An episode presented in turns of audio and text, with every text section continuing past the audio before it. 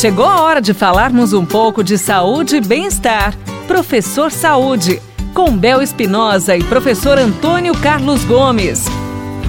Ó, oh, que bacana! Chegou a hora de cuidar da sua qualidade de vida, minha riqueza! Pela Pai Querer FM 98.9, ele já está aqui para cuidar de mim e de você. Oi, professor Antônio Carlos Gomes! Olá, olá! Seguinte, tem uma hum. pergunta aqui pro senhor hoje, ó. Hum. Como é que a pessoa pode evitar se machucar se exercitando? Tem algumas né? coisas que nós precisamos ter cuidado mesmo. Olha, um, um fator que leva as pessoas a se lesionar muito é às vezes a falta de tempo mesmo para fazer exercício. Às vezes a pessoa vem correndo para o exercício. Porque olha, olha que interessante, quando você vai para a prática do exercício, ela tem, ela tem que ter três etapas, Bel. Ah. Ela não tem uma etapa só. Primeira etapa, aquecimento. Segunda etapa, parte principal do treino. Terceira etapa, relaxamento. Então eu não devo chegar correndo, romper o aquecimento, entrar logo na sessão, termina a sessão é e vai mesmo, embora. Mesmo porque, vai embora com o coração. Mesmo porque né? o próprio músculo já, já, já, já, sofre aí uma, uma, uma sobrecarga uma muito so, grande. Exato. Né? É. Então nós precisamos sempre dividir, mesmo que você tiver 30 minutinhos para exercitar. Coloca os primeiros 5, 6 minutos para aquecer, coloca os 5, 6 minutos para você terminar no final, para você terminar e colocar seu organismo voltar ao normal, batimento cardíaco, a temperatura corporal antes de você ir embora.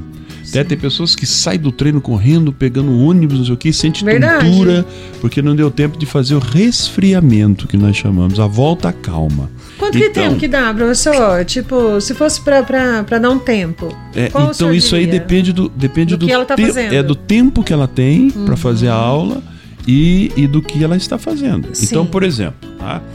Cinco minutinhos de aquecimento. Nossa, isso é tranquilo. Quer dizer, independente do que você uhum. vai fazer, se é uma aula mais ativa e tal, você fazer um bom alongamento, fazer um trotinho, pedalar uma bicicletinha, se for uma academia, tá. se for do parque, dar uma boa caminhada, caminha na ponta do pé, caminha no calcanhar, caminha para frente, caminha para trás, caminha para o lado esquerdo, caminha para o lado direito, caminha fazendo giro.